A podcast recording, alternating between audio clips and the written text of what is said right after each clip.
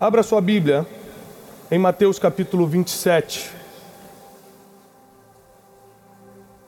versículo 46.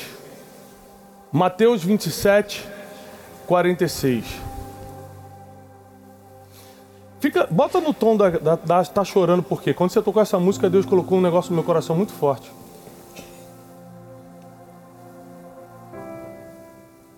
E diz assim: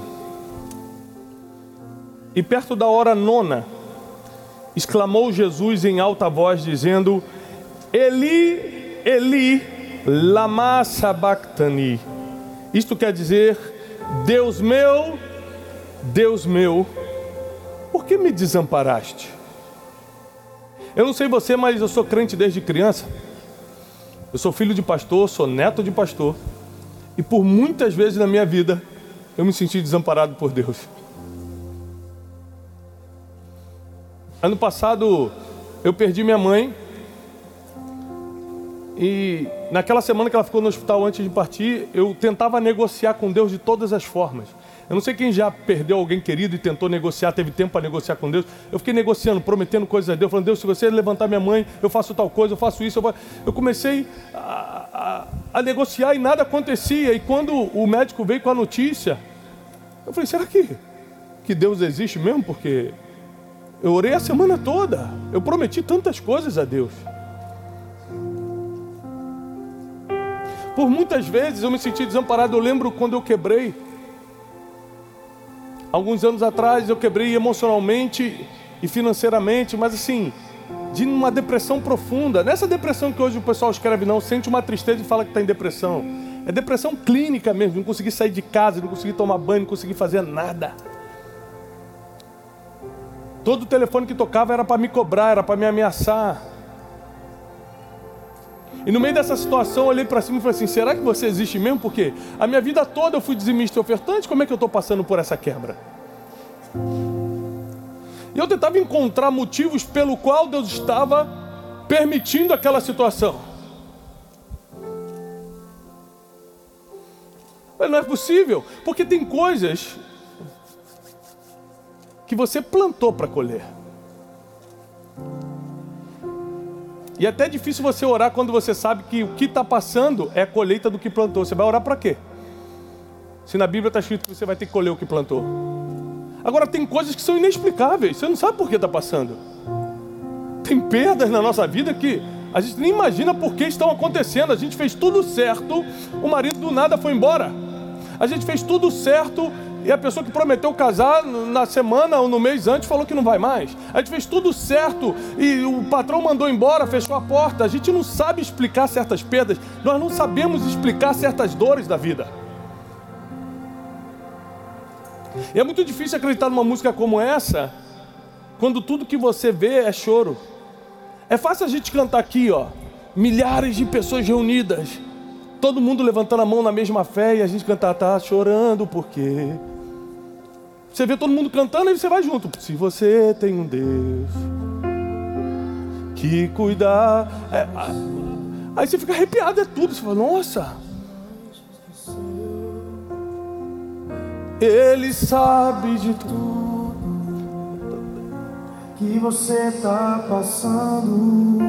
Não é bonito escutar isso? E mandou. te dizer que Ele está cuidando. Sabe qual é o problema? É quando você está sozinho no teu quarto, tendo que ruminar sua dor, tendo que ruminar a facada nas costas que você acabou de levar.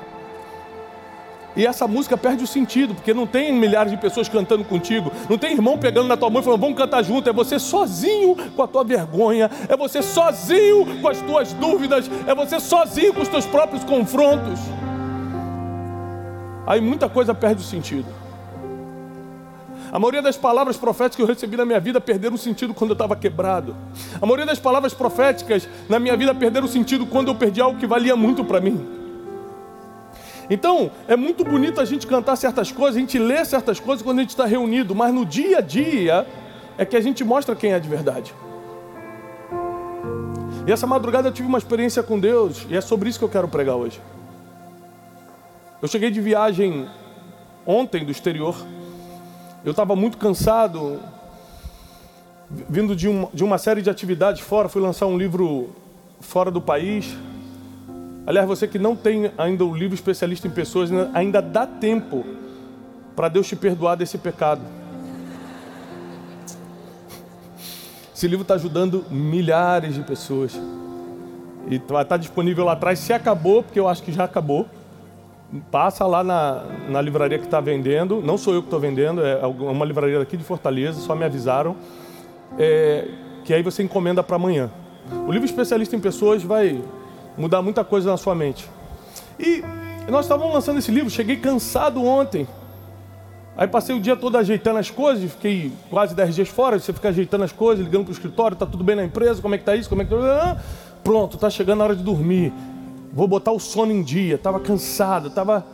A Janine entra no quarto e fala assim, Tiago, bota uma roupa, porque o Joaquim tá passando mal, a gente precisa ir para o hospital.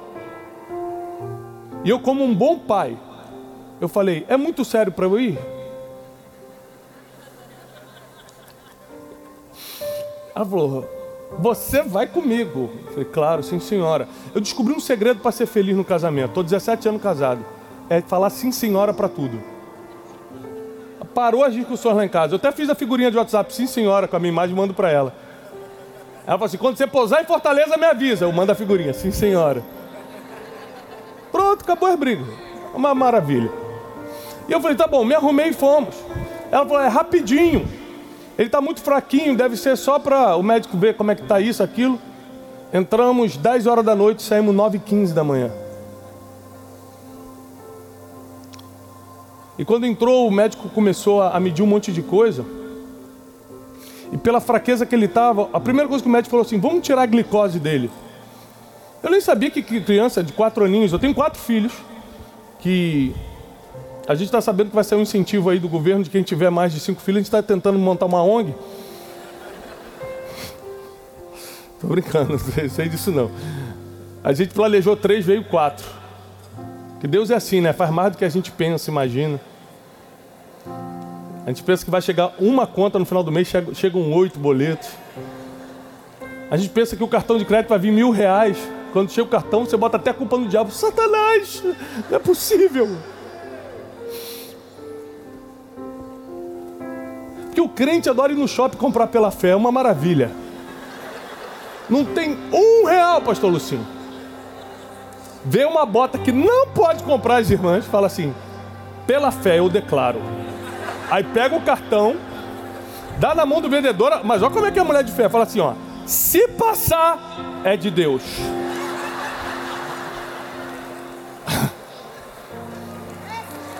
Não é assim ou não é? E tem gente que fala: a qualquer momento Jesus vai voltar, vamos deixar os boletos para o anticristo pagar. Boleto chegou, você já está 82 meses pagando. E por algum motivo, pela fraqueza de Joaquim, a gente tem quatro filhos, Joaquim é o nosso terceiro, a gente chama lá em casa pelo número, número 1, um, número 2, número 3, número 4, Joaquim é o número 3. Tirou a glicose e a glicose dele estava tão baixa que o médico ficou desesperado porque tinha uma chance de ele começar a convulsionar.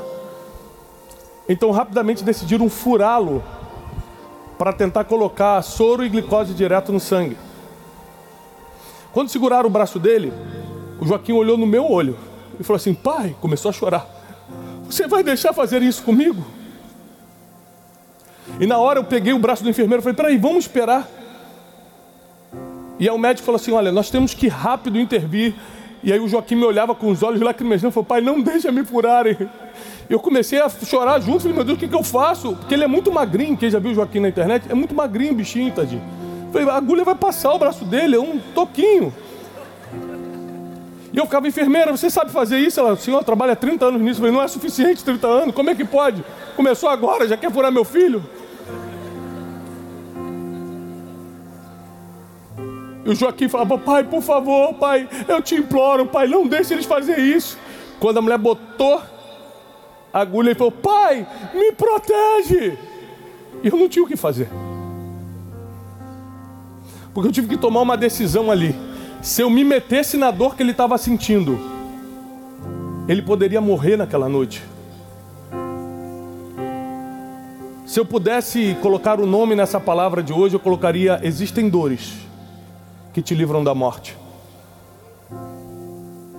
Existem dores que te livram da morte. O problema é que tem dor que você cria e tem dor que Deus envia. E a que te livra da morte é que Deus envia. Porque existem muitas dores na nossa vida que nós criamos. Existem muitas dívidas que nós fizemos. Existem muitas pessoas que estão machucadas conosco que nós mesmos ferimos. Existem muitas situações difíceis para resolver no casamento, resolver na nossa saúde, e nós tomamos a decisão de ir lá e fazer acontecer negativamente. E agora estamos colhendo tudo isso, ok. Mas e as dores que você não fez nada por merecer? Você não plantou nada e chegou na sua vida. O Joaquim estava tendo uma virose, ele não fez nada para ter aquilo. Simplesmente entrou no corpo dele, colocou ele na cama, e no meio da madrugada começou a acontecer um problema. Vai, vai agravar a situação. Ele com glicose e com soro direto na veia, a glicose não subia. Ele estava com 47, 48 de glicose, ele podia a qualquer momento começar a convulsionar, os médicos correndo de um lado para o outro, chamando um monte de equipe, chamando um monte de coisa. O garoto assim, tremendo, com os lábios rojos, pai, me ajuda, eu não sabia o que fazer, eu orava, eu ficava de joelho, pegava a Bíblia, prometia tudo para Deus.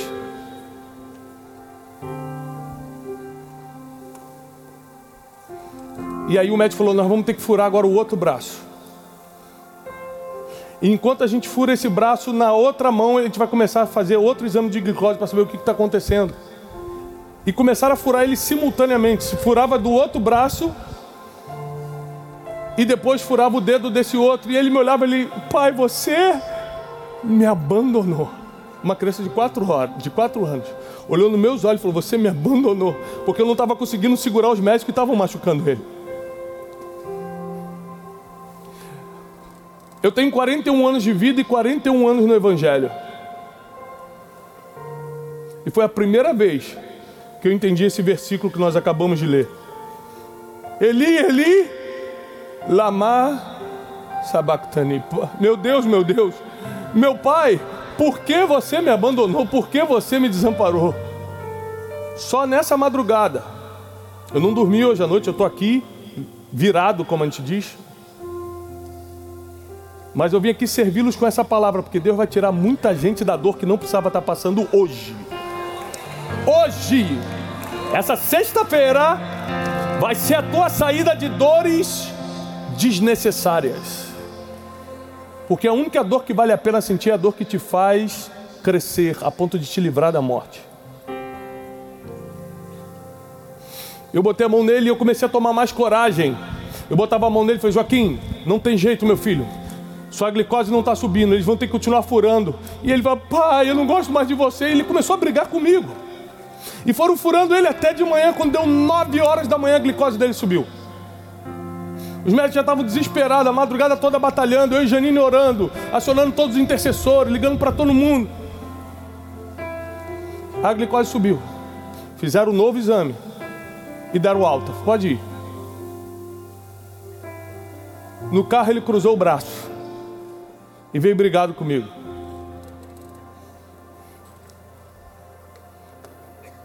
Ele, pai, eu não vou jogar mais bola com você. Falei, filho, isso vai passar. Foi para o seu bem. Ele tem quatro anos. Você acha com que idade que ele vai entender o que eu fiz nessa madrugada com ele? Com cinco ele vai entender? Porque eu deixei furar ele? Sim ou não? Só quando ele for? Pai. Ele vai ser adolescente e vai falar: Pai, não precisava me fazer sofrer. E por coincidência nós somos iguaizinhos com Deus. Deus está nos deixando passar por uma dor, a gente olha e fala: Você não vai fazer nada? Você não está vendo que estou me humilhando? Eu te sirvo desde a minha mocidade. Você não está vendo que eu estou quebrado. Você não está vendo o que ela está fazendo. Você não está vendo o que ele está fazendo. Você não está vendo a dor que eu estou passando. E Deus está igualzinho. Eu estava nessa madrugada no hospital falando: Meu Deus, que Senhor, não pode. Porque o que Ele quer não é evitar a dor, é te livrar da morte. Porque a dor que meu filho sentiu nessa madrugada tirou ele do vale da sombra da morte. As dores que Deus permite na tua vida não é para te derrubar, é para te tirar da sombra da morte. Se eu parar para pensar, eu parei de falar com Deus. Foi o único momento da minha vida que eu me revoltei com Deus. Foi de 2013 para 2014, quando eu quebrei. Eu tinha uma agência de turismo e quebrei. Foi uma história bem triste. Alguns que me acompanham sabem como é. E eu lembro de chutar a parede e falar: Deus não existe, porque eu servi Deus a vida toda e olha o que eu estou passando.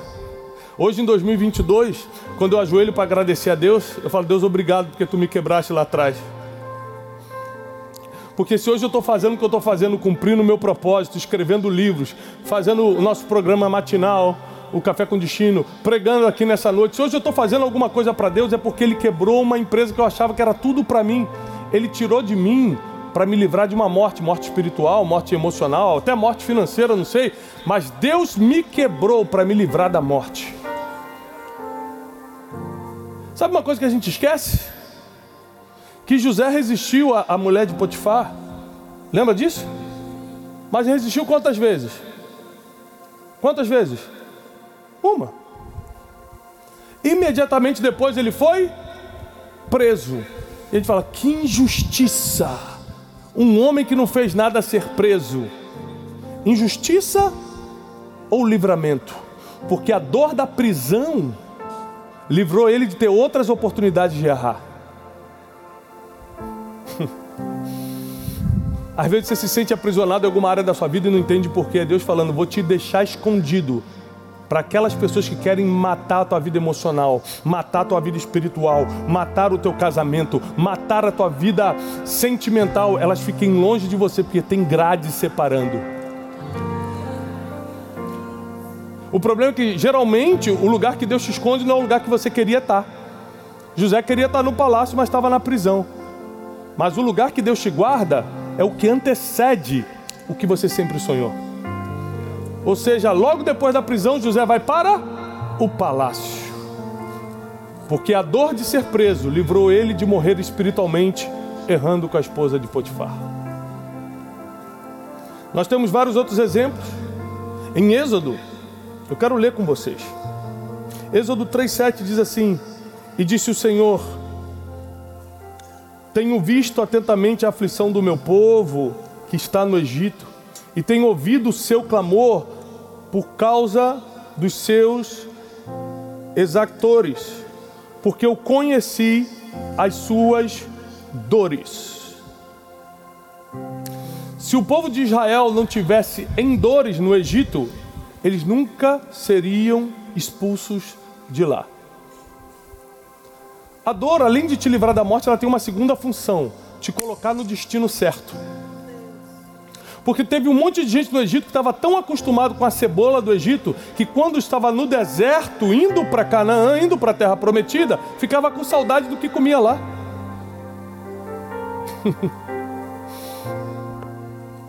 Esses dias, todo domingo de manhã, às 10 horas da manhã, eu subo uma pregação no YouTube. Domingo passado eu subi uma pregação chamada Os Três Níveis de Fé.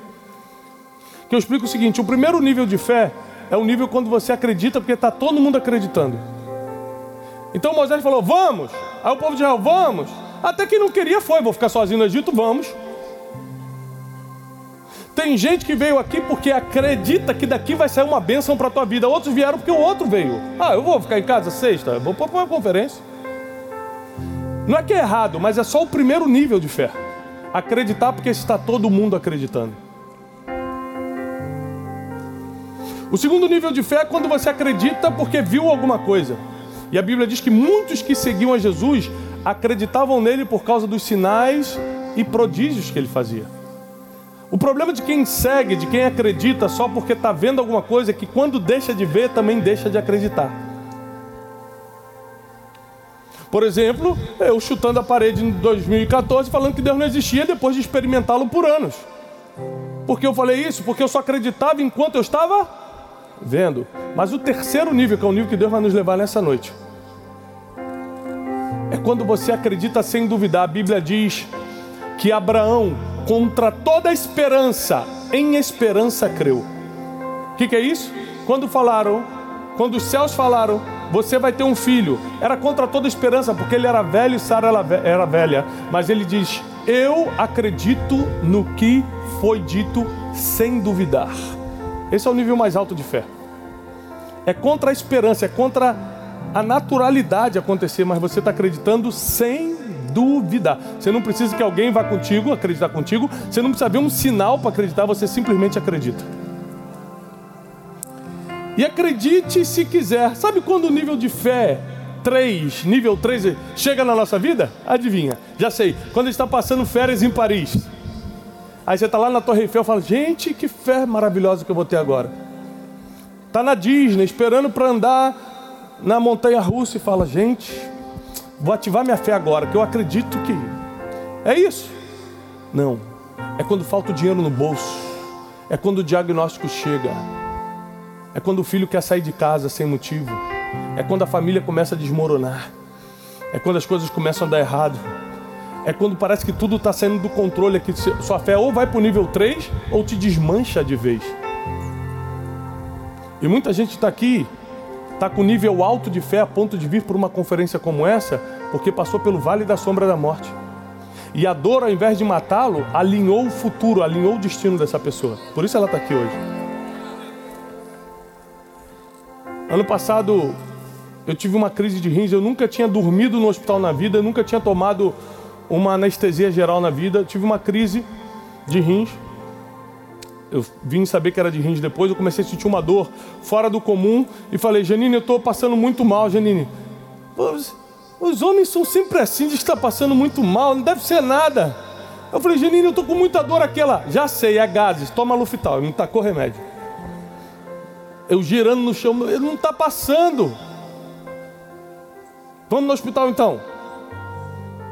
Eu falei, não estou conseguindo andar lá, não, aí já é graça. Anda direito, vamos. Aí eu fui. Cheguei no hospital, quando fizeram os exames, falei, meu Deus, vamos ter que operar rápido. Eu olhei para a Janine, viu? Não eram gases. Eu estava mal mesmo. Dessa vez eu estava mal. E aí, os médicos tiveram que começar a me preparar para dar uma anestesia geral. Me operaram. Foi terrível. Quando eu acordei, eu estava com. Esqueci o nome, um catéter. Três dias depois, usando aquele catéter, não vou dar detalhes porque foi uma coisa terrível. Eu descobri, eu comecei a sentir a dor de novo. Esqueceram de tirar uma pedra. Oh, glória. Aí eu falei assim: não, Jesus, não, não é possível. Esqueceram de tirar uma? Que benção! Comigo aconteceu? Se aconteceu alguma coisa muito ruim contigo, fala assim, logo comigo? Eu falei, não acredito. Eu estava num bom hospital de São Paulo. Eu falei, moço, isso costuma acontecer. Sabe o que o médico me falou? Nunca aconteceu. Eu falei, glória então a Deus. Vamos ter que operar de novo. Três dias depois, me apagam de novo para tirar a pedra.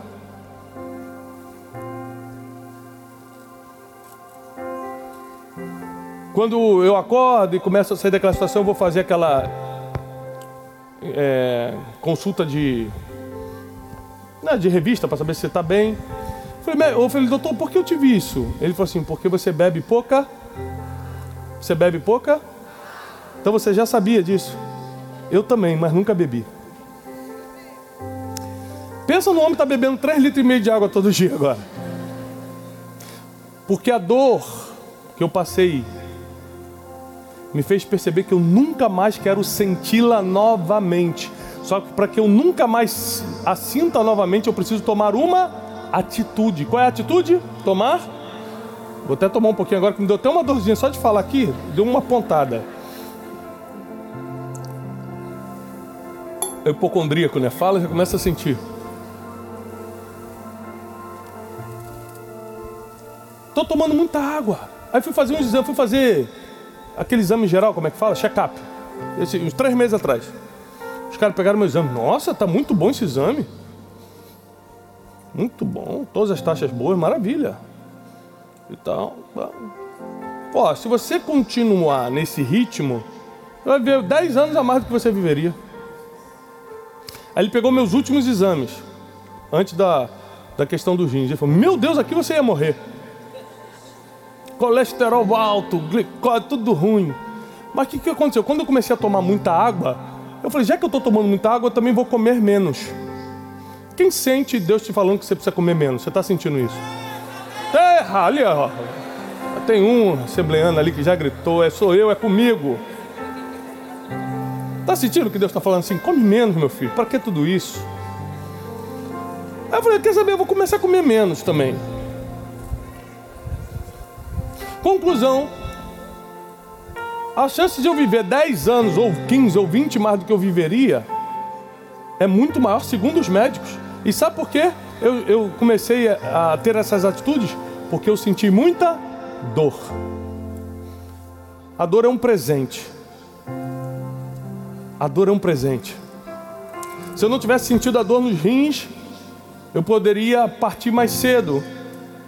Porque sem água no corpo, me alimentando mal, com o ritmo de vida que eu tenho, com o estresse do dia a dia, do trabalho, do instituto, viajando, fazendo as coisas, eu poderia partir. Mas algumas madrugadas no hospital fizeram repensar minha vida toda. Enquanto você está reclamando porque tem gente te furando, o pai está te olhando e falando: Mas eu estou aumentando a sua glicose, não tem jeito. Mas eu estou te livrando da morte, não tem jeito. Mas eu estou te ensinando algo que no futuro você vai saber exatamente como fazer, porque passou por isso aqui. Nada vale mais do que a experiência. Repete comigo: nada vale mais do que a experiência. Vou te provar. Descobrem que você precisa operar o cérebro rapidamente. Descobriram um, um tumor. Precisam retirar hoje.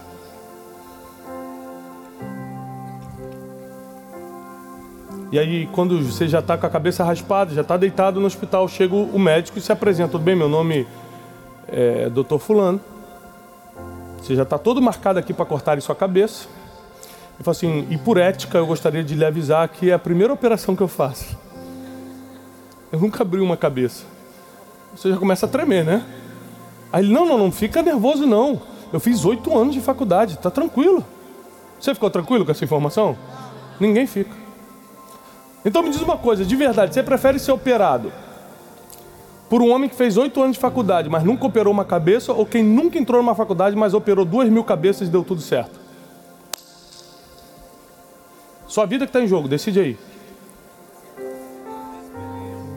A gente vai na experiência. Na hora que a nossa vida está em jogo, a gente vai na experiência. É por isso que Deus está deixando ou permitiu lá no passado você passar pelas dores que passou. Porque Ele está te dando uma experiência que ninguém tem mais. Ele está te dando uma história que ninguém tem mais. Ele está te dando um jeito de lidar com as coisas que ninguém tem mais. E é isso que vai te levantar nos dias mais difíceis. É isso que Ele vai usar para você levantar agora a dor de outras pessoas. Diploma é muito importante. Mas ninguém está aqui por causa do meu diploma. Dinheiro também é legal. Mas ninguém está aqui porque ninguém sabe quanto eu tenho na conta bancária. Ninguém está aqui por causa disso. Quem quer me escutar ou escutar qualquer preletor quer escutar pela experiência que ele tem para passar, pelas coisas que ele sobreviveu nessa vida, pela experiência que ele tem com Deus. É por isso que a gente está aqui. E a gente perde tanto tempo buscando coisas que não vão definir a nossa vida. As dores que Deus permitiu até hoje foram para te livrar da morte. Se você parar para pensar aqui, pensa nas maiores dores da sua vida. Quem aqui, na adolescência, na juventude, perdeu o amor da sua vida e chorou muito, ficou até em depressão? Não precisa levantar a mão, não quer ver se está casado hoje. O marido só olhando assim, é? é? Lembrou? Lembrou de alguém que você chorou no passado? Você já teve a experiência de encontrar essa pessoa 20 anos depois? No mercado, olhar e falar assim: Deus, obrigado pelo livramento. Pegou?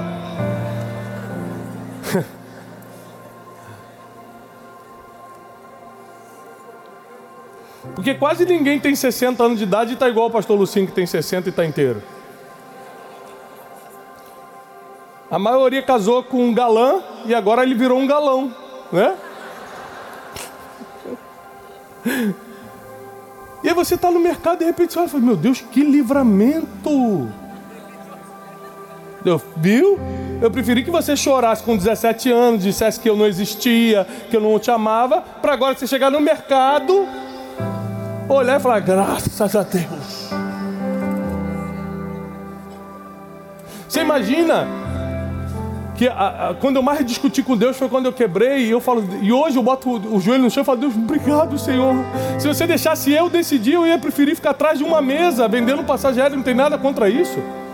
Só que não era o meu destino, não era o meu propósito, eu não estaria aqui hoje. Eu não teria escrito os livros que eu escrevi e ajudei tanta gente. Deus não poderia estar usando o dom que é em mim, porque eu estaria preso atrás de uma mesa de escritório. Você precisa entender que existe um projeto divino na sua dor.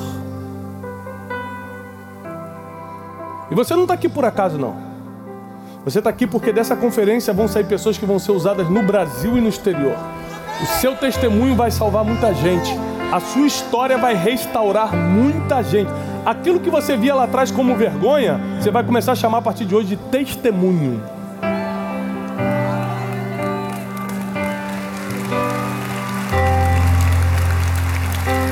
O que era vergonha, repete comigo, o que era vergonha, vai virar testemunho. A sua maior vergonha do passado vai virar o seu maior testemunho.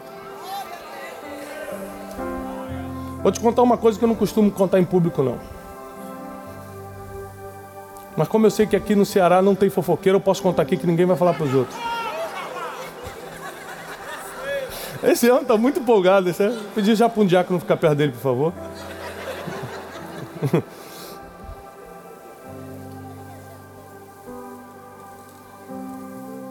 e quando eu, a empresa quebrou, a gente não tinha mais o que fazer, a gente começou só a renegociar as dívidas e responder os processos, tudo isso. Eu comecei a orar, Deus, o que, eu vou fazer na minha vida? Eu preciso sustentar minha casa. Deus falou assim: o que você tem nas mãos? A única coisa que eu tinha na mão é na época que eu ainda era empresário, eu tinha feito um mestrado nos Estados Unidos de desenvolvimento pessoal. Foi a única coisa que eu tenho é isso aqui. Ele falou, então usa isso. Eu falei, mas como? Ele falou, eu botei a habilidade natural de você falar em público. E você tem esse diploma, usa esse diploma e a sua habilidade. Então eu comecei a anunciar palestras. Eu, tava, eu tinha um, um livro chamado Rumo ao Lugar Desejado, 2014, era só uma apostila, virou um livro depois. E a gente ficava ligando para os lugares dizendo o seguinte: olha, se você levar a palestra de graça, no final o Tiago só anuncia o livro. A gente ligava para as escolas, ligava para empresas, e Janine era minha secretária, e ela falou: aqui somos o escritório do Tiago Brunet. Era só eu e ela em casa. E aí, aceitou? Ela, não, esse não. Fala. Era eu e ela trabalhando. E aí, uma vez, a gente passou a semana toda ligando, ninguém queria. Do nada a gente recebeu uma ligação. Falou assim, olha, eu queria trazer o Tiago aqui numa cidade, falando o nome de uma cidade lá no interior do Paraná que eu nunca escutei. Falar, não era conhecido, logicamente. E falou, não, ele vai sim, tudo. Marcamos, fui lá. De um ônibus, imagina, do Rio de Janeiro para o interior do Paraná, três dias, uma maravilha. E aí, cheguei lá na cidade, faltava 20 minutos para eu dar minha primeira palestra semi-internacional, né? Que é fora do estado. Eu não... Botei no banner, palestrante semi-internacional. Meu telefone tocou 10 minutos. Estava me aprontando e o cara falou assim: Eu sei onde é que você está. Era um credor que eu tinha e começou a me ameaçar: Eu vou aí. Eu vou fazer um escândalo quando você começar a falar. Eu vou falar para todo mundo quem é você. E todas aquelas ameaças que vocês talvez já tenham passado alguns aqui. Esse irmão aqui já passou pelo riso. Riu e chorou. Quando o cara riu e chorou ao mesmo tempo, assim, passou. E aí, irmão, entrei num lugar, você imagina assim, devia ter umas 800 pessoas. Eu ficava olhando, assim, o cara me chamou, Tiago Brunet, ninguém bateu palma, ninguém me conhecia. Subi, tudo bem, aí ficava olhando assim, né? Do nada, quando olho lá para trás, tem um cara assim, ó, perto da mesa de som, assim, ó. Eu falei, meu Deus, é ele. E eu comecei a falar, gente, antes de eu dar minha palestra, eu não tinha outra opção. Eu podia fugir, ou eu podia enfrentar aquela vergonha. E a maior vergonha que eu tinha na época era de falar que eu era um quebrado, porque como é que eu ia ser palestrante de desenvolvimento pessoal se eu era quebrado? Era muito difícil para mim, não tinha como. Então era a minha maior vergonha. Só que ali eu estava confrontado, porque tinha um cara lá atrás. Eu recebi a ligação dizendo que ele ia fazer um escândalo. Aí o que, que eu fiz? Comecei a preparar o povo.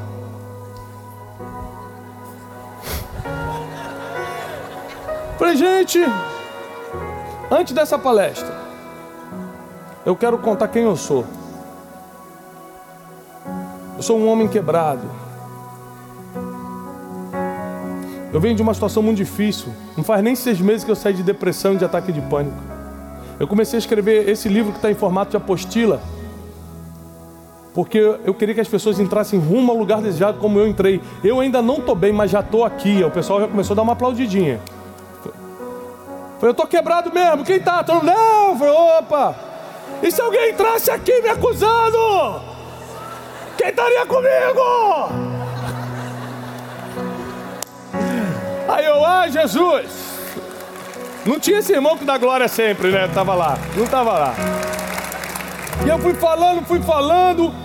Conclusão, foi uma das maiores palestras da minha vida e foi o dia que eu descobri que falar da minha quebra conectava com as pessoas. Eu queria chegar falando bonito, falar coisas científicas, eu queria impressionar.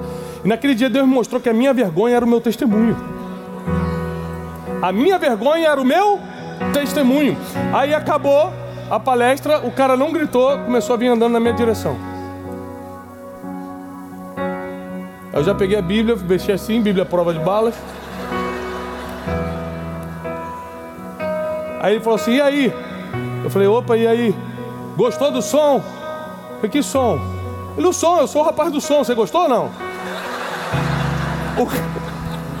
Falei, Jesus, tudo isso. Contei todos os meus podres, meus problemas, Jesus. Era o cara do som. Chorei. Nesse dia eu descobri que sua vergonha é seu testemunho. O que você chama de dor, Deus chamou de treinamento para você chegar onde precisa estar. Que você chamou de aperto, Deus chamou de processo para te liberar para o destino que você vai começar a viver a partir de hoje. Tá chegando, tá chegando a tua hora, tá chegando o teu tempo. Deus vai levantar o teu negócio. O teu negócio é importante para a nação. Deus vai levantar a tua família, a tua família conta para essa nação. Deus vai levantar teu ministério, o teu ministério está faltando nessa geração. Chegou a hora da gente ser levantado. Só que Deus trabalha diferente, a gente quer ser honrado. A gente quer começar sendo honrado. Primeiro transforma a tua vergonha em testemunho. E se você permanecer fiel, se você não negociar aquilo que Deus te entregou, quem sabe? Você também recebe o que muita gente espera, que é a honra, que são portas abertas.